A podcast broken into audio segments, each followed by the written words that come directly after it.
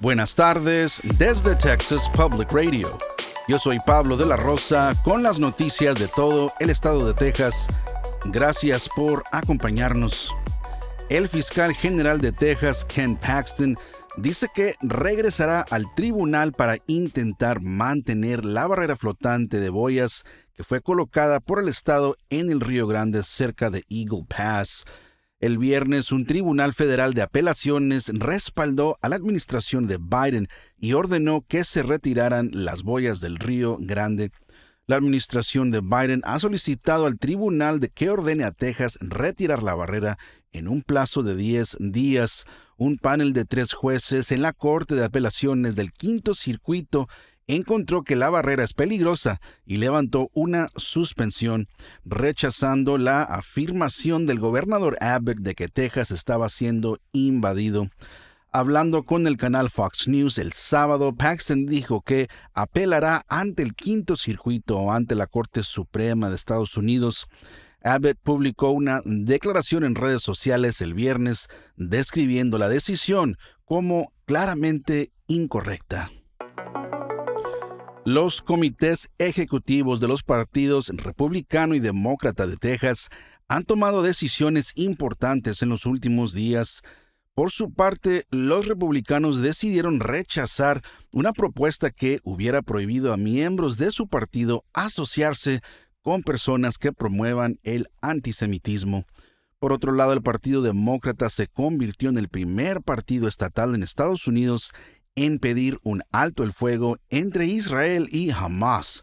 El Comité Ejecutivo del Partido Republicano de Texas rechazó la propuesta de prohibir la asociación con simpatizantes nazis y negadores del holocausto en una votación de 32 a 29. El lenguaje eliminado de una resolución pro-Israel hubiera prohibido a los miembros del partido asociarse con personas que apoyen o toleren el antisemitismo que simpaticen con ideas pro-nazis o nieguen el holocausto. Algunos miembros del comité se opusieron al lenguaje, diciendo que los que les preocupaba que los términos tolerar y antisemitismo no fueran suficientemente específicos y se pudieran malentender. Por otro lado, el Comité Ejecutivo del Partido Demócrata de Texas aprobó de forma unánime una resolución que pide un alto el fuego entre Israel y Hamas. La resolución también insta al gobernador Greg Abbott a tomar medidas más fuertes contra el antisemitismo y la islamofobia en el estado, respaldando los esfuerzos diplomáticos para la liberación de rehenes y permitiendo más ayuda humanitaria en Gaza.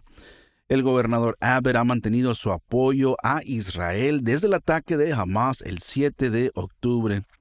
El presidente del Partido Demócrata de Texas, Gilberto Hinojosa, expresó su compromiso de trabajar con defensores de los derechos para abordar estos problemas.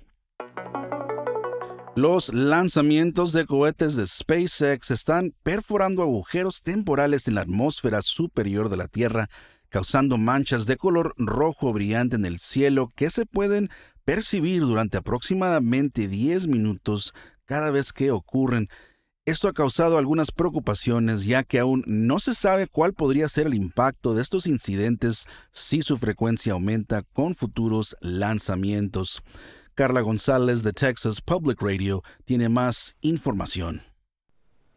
Los cohetes de SpaceX están generando agujeros temporales en la atmósfera superior de la Tierra, creando formaciones brillantes de color rojo parecidas a las auroras boreales aunque se ha observado una luz roja similar durante lanzamientos anteriores de cohetes, este nuevo fenómeno en el cielo nocturno al que se le ha llamado auroras de SpaceX podría causar problemas desconocidos para la astronomía y las comunicaciones.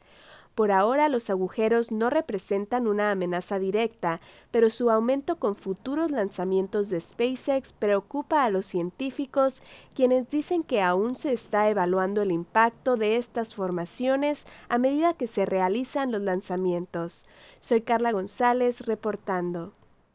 Científicos en el Observatorio McDonald, localizado en Fort Davis, en el oeste de Texas, Dicen que han observado de 2 a 5 de estos incidentes cada mes desde febrero este año.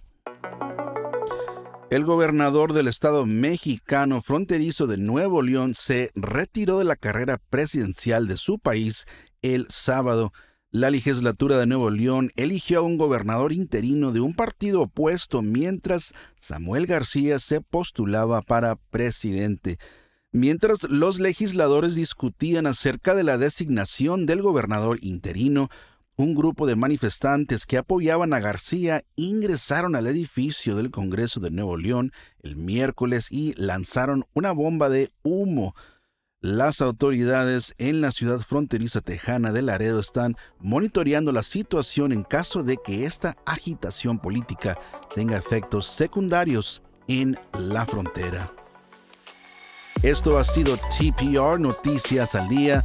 Nos vemos mañana martes con más reportajes de todo el estado.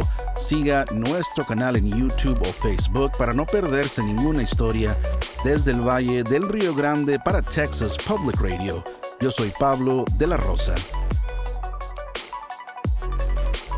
Este año en Texas Mutual Insurance Company estamos celebrando 25 años de dividendos con un récord de 340 millones distribuidos en negocios de Texas. Vea cómo los negocios son mejores con Texas Mutual en texasmutual.com diagonal dividendos.